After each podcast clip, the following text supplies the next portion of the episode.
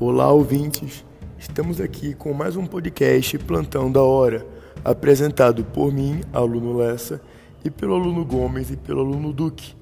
No episódio dessa semana, vamos falar sobre um tema pertinente que deve ser de conhecimento da população como um todo, mas principalmente de nós, militares. Hoje vamos falar da organização do Exército Brasileiro durante a pandemia de Covid-19.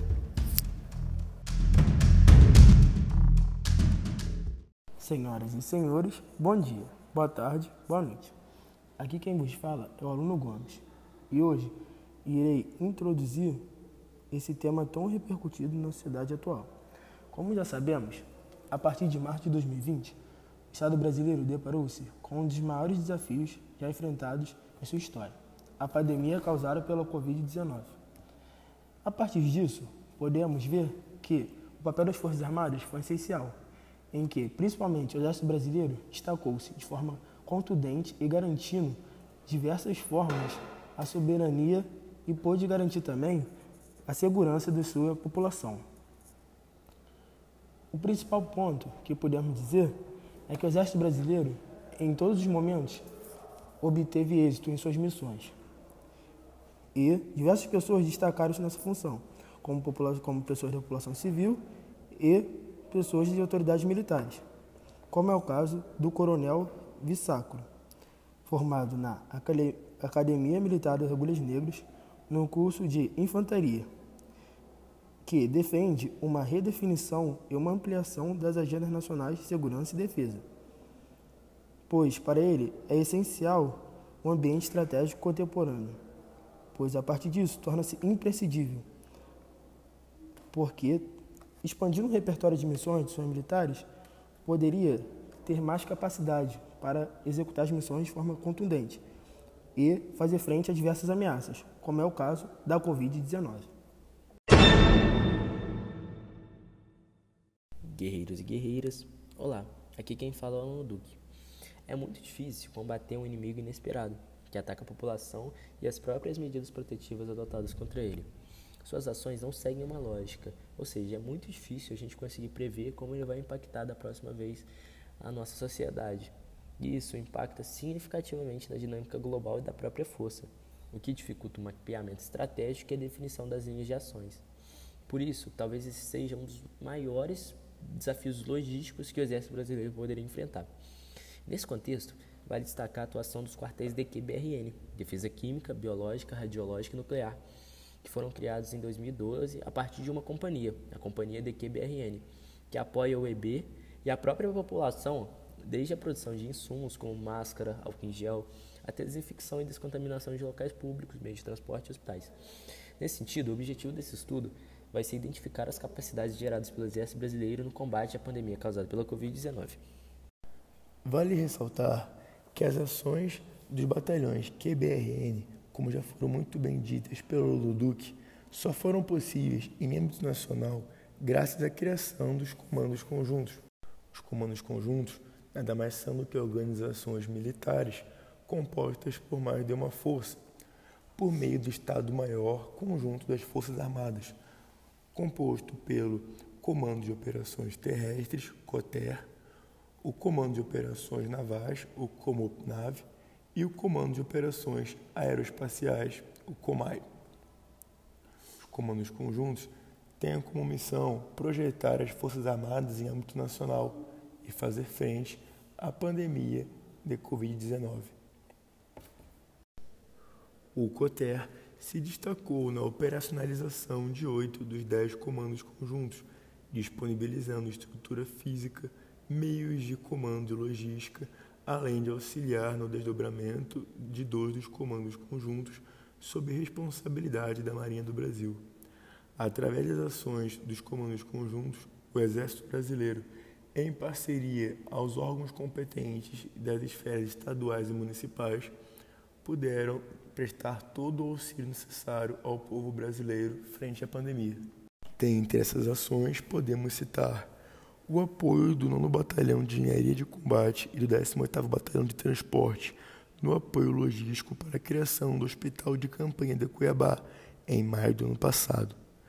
Também podemos citar a entrega dos hospitais de campanha de Porto Alegre em parceria com o governo do Rio Grande do Sul e a Secretaria Municipal de Porto Alegre, assim como a inauguração do posto de vacinação para a Covid-19 em Belém, pelo Comando Conjunto Norte, e em Brasília, pelo Comando Conjunto do Planalto, e em Belo Horizonte, pela Quarta Região Militar. Também vale ressaltar a vacinação contra a Covid-19 em mais de 30 comunidades indígenas no interior do estado de Roraima, por tropas de selva auxiliadas pelo 4 BAVEX, Batalhão de Aviação do Exército. Voltando e complementando a informação de Lessa, o papel da força acionando 10 comandos conjuntos foi essencial, porque atuou de norte a sul do país sob a coordenação do Ministério da Defesa. E assim, o Exército foi essencial a prestar apoio logístico aos diferentes estados. Foi fundamental também sua ação na patrulha de fronteira, operando em postos de controle nas cidades, entregando medicamentos para a população em geral e distribuindo água potável para as localidades mais pobres e isoladas do país as quais, durante a pandemia, ficaram ainda mais necessitadas desse meio, como a população no Nordeste brasileiro. E, junto ao apoio insaciável do Exército, pôde ter água em suas residências. Agora, irei citar o extremo papel importante e fundamental do CML, o Comando Militar do Leste, que tem sua sede no estado do Rio de Janeiro, e tem a missão de atuar na distribuição de equipamentos para combater a pandemia do Covid-19. Entre essas diversas funções e missões, irei citar algumas, como é o caso da atuação do B-Dompson, batalhão de dobragem, manutenção de paraquedas e suprimentos pelo ar, na confecção de máscaras de proteção, distribuindo não somente para os militares, mas também para a população civil. Além disso, destaca-se a organização do 38º BI, Batalhão de Infantaria, o qual fica localizado no estado do Espírito Santo, e atuou ajudando no trabalho de conscientização junto à população capixaba, a fim de evitar aglomerações de pessoas e estimular o isolamento social.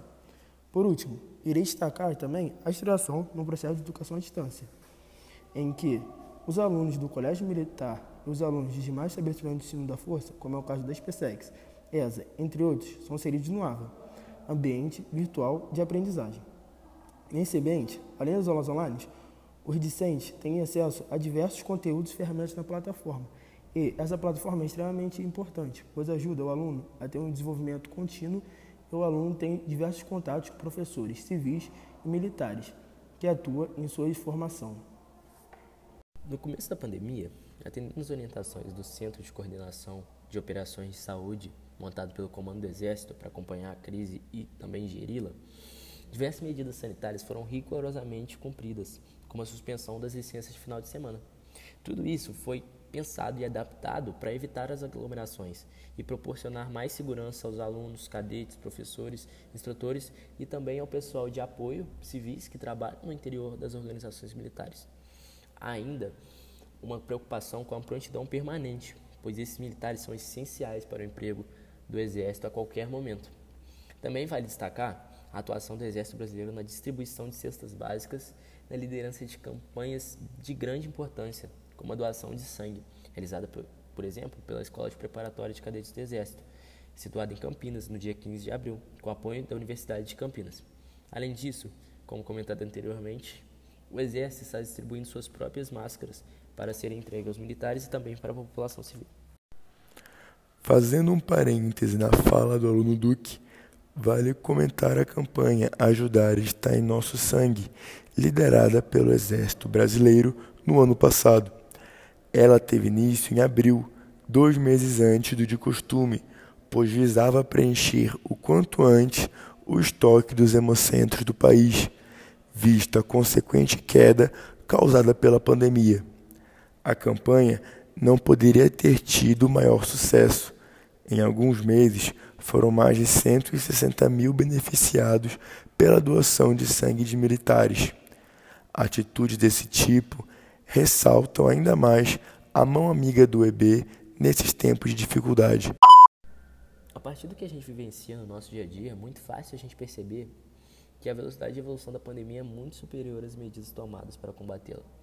Com isso, o Exército busca e buscou colocar em prática o ciclo ODA, criado por um estrategista militar e piloto da Força Aérea Americana, John Boyd.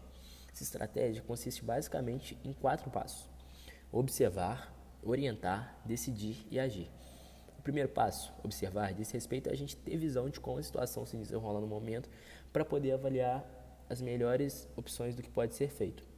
Orientar, o que pode ser feito para resolver esse problema. Decidir.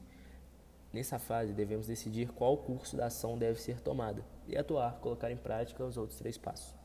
O ciclo deve estar sempre girando, de modo que possa encontrar uma solução satisfatória para o problema.